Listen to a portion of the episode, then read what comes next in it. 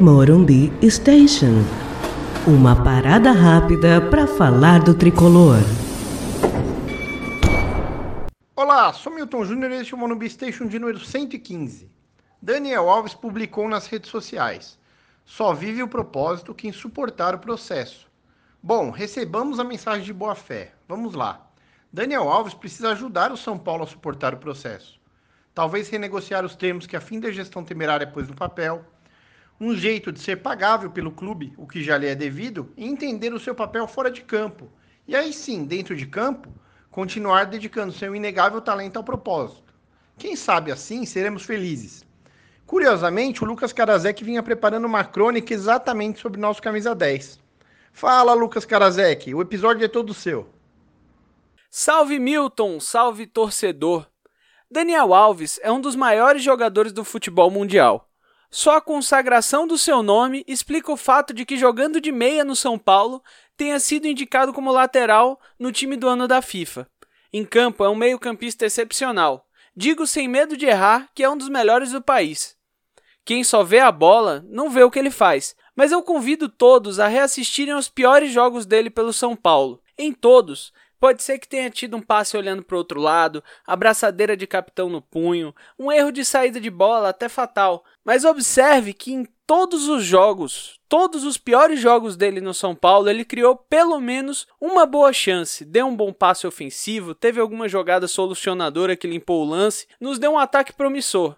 Ele só não é, nunca foi e creio que não sabe ser o protagonista do jogo. Talvez isso esteja pesando para ele. Mas tudo bem, Daniel Alves é muito bom jogador. Ponto. Inclusive por isso, o debate sobre se ele deveria ser meia ou lateral é uma bela de uma bobagem.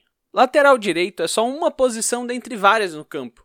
Não é um dom divino, uma característica inerente ao jogador, algo incrustado na alma do atleta, por mais que seja sua posição de origem e onde foi consagrado, em todos os casos o seu físico e a característica dos demais jogadores do time permitiam que sua movimentação fosse quase, adivinhem, de um armador aberto que corta para dentro para abrir espaços. Mais jovem, tinha vigor para voltar para marcar o ponto adversário, mas sempre muito bem coberto por zagueiros e volantes como Mascherano, Piquet, Busquets, Marquinhos, Thiago Silva, Chiellini, dentre vários outros.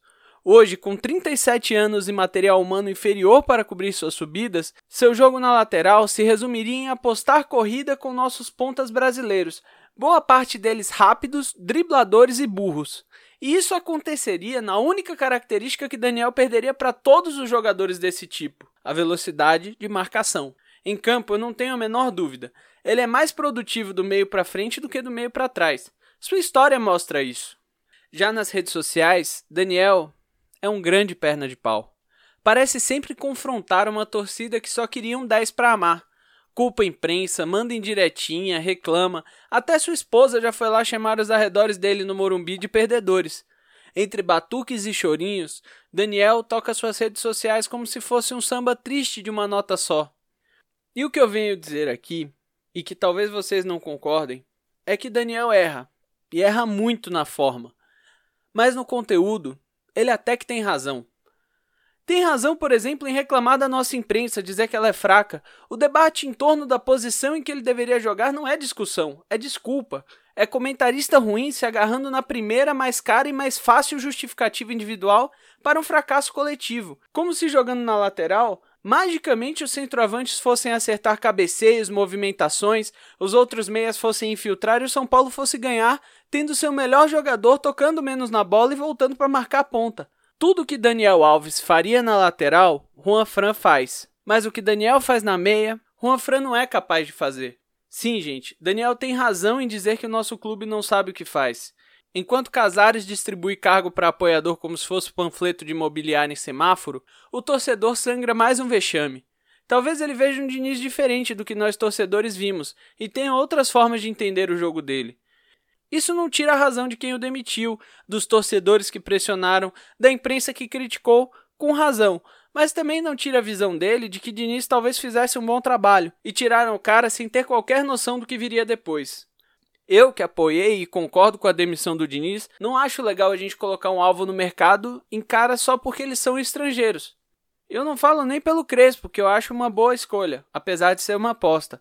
Vários nomes de treinadores não tão bem sucedidos, sem grandes trabalhos, títulos ou sequer ideias claras de jogo, pipocaram na imprensa. Agora, parece que ter nascido fora do país habilita qualquer um a assumir um gigante que é o São Paulo Futebol Clube. Como eu já disse, existem várias formas de jogar, de jogar bem e de ganhar. E a gente precisava de alguém que tivesse mais ou menos as mesmas ideias de jogo que o Diniz, mas que conseguisse executar melhor. Sim, Daniel também tem razão em dizer que o time não usa a marca Daniel Alves como podia. Desde o início, o time parecia tratar ele como um jogador comum que veio caro. Nunca explorou a marca do Good Crazy em conjunto com o nosso emblema. Um fracasso absoluto do departamento de marketing, que não fez esse investimento no Daniel Alves, que no final das contas foi boa parte no departamento de marketing, se pagar. Carreira internacional, amizade com grandes craques, carreira de ouro, maior campeão da história, time de esportes conhecido no mundo todo. Daniel, dadas as devidas proporções, não veio jogando menos do que o Ronaldo Fenômeno no Corinthians e veio trazendo talvez um potencial semelhante de mercado. O salário que dizem que ele recebe só é caro se for apenas para entrar em campo. Aí eu concordo, é muito caro. Se for para ser um símbolo do São Paulo, uma representação do clube e abrir outras possibilidades de negócio, é um salário que acaba se pagando. E agora a parte mais polêmica. Eu acho que ele tem alguma razão em criticar a torcida. Se por um lado somos um grupo de apaixonados carente por títulos, ídolos e novos amores, por outro, também somos loucos para queimar qualquer um que não jogue bem e ganhe todo o jogo. Daniel virou vidraça porque acha que entende e sente mais do que os torcedores, mas também porque ele entende e sente alguma coisa. E aí eu entro no absurdo que é mandar o cara voltar para Bahia, seja pela xenofobia que esse canto traz, seja pelo desrespeito que é com a pessoa, por questões muito mais pessoais do que de campo, para pressionar porque tem que pressionar, porque ele supostamente ganha para isso.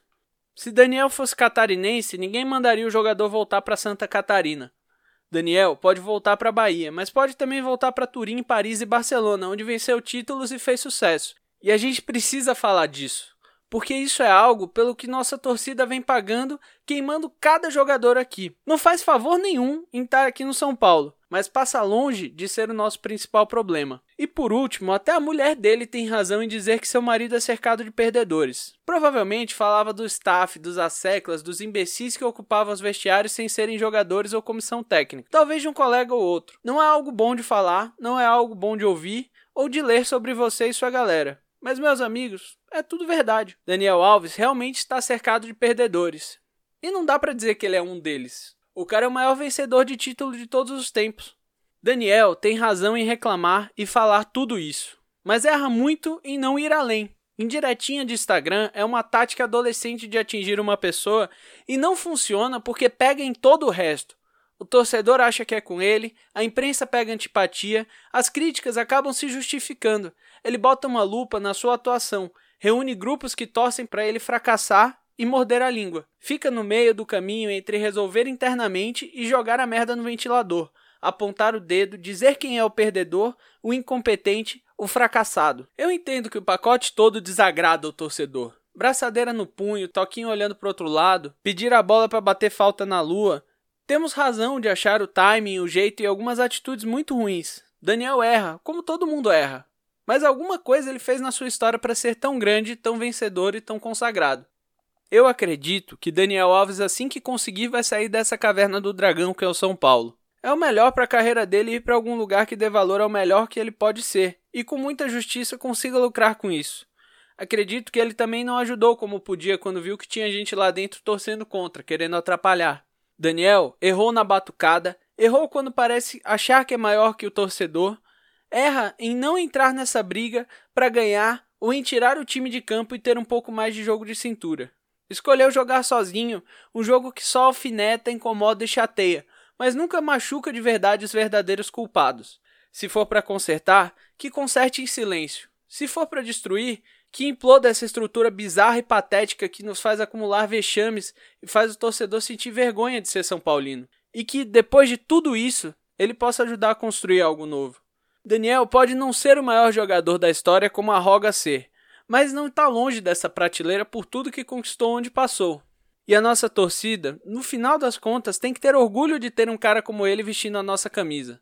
Não a faixa de capitão no punho, mas a nossa camisa A nossa diretoria tem que ter a responsabilidade de tornar Daniel Alves um produto rentável e um agente de transformação em todas as esferas que ele puder ajudar. A nossa imprensa tem que parar de apontar seus canhões para qualquer um que pleiteia ser ídolo no time que está. Isso seja Cássio, seja Neymar ou seja Daniel Alves. Eu sei que você tá bravo com ele e eu também tô. A gente tem nossas razões, mas temos que ver o todo. Quando formos criticar Daniel, vamos tentar pensar em de quem é a culpa do retorno dele se resumir ao passe errado na saída de bola virando o rosto, e não a toda a capacidade esportiva e financeira que ele pode trazer com ele. É por isso que quando ele fala que só vive o propósito quem suporta o processo, ele tem toda a razão. Sim, senhores, Daniel Alves tem razão. Este foi o Morumbi Station.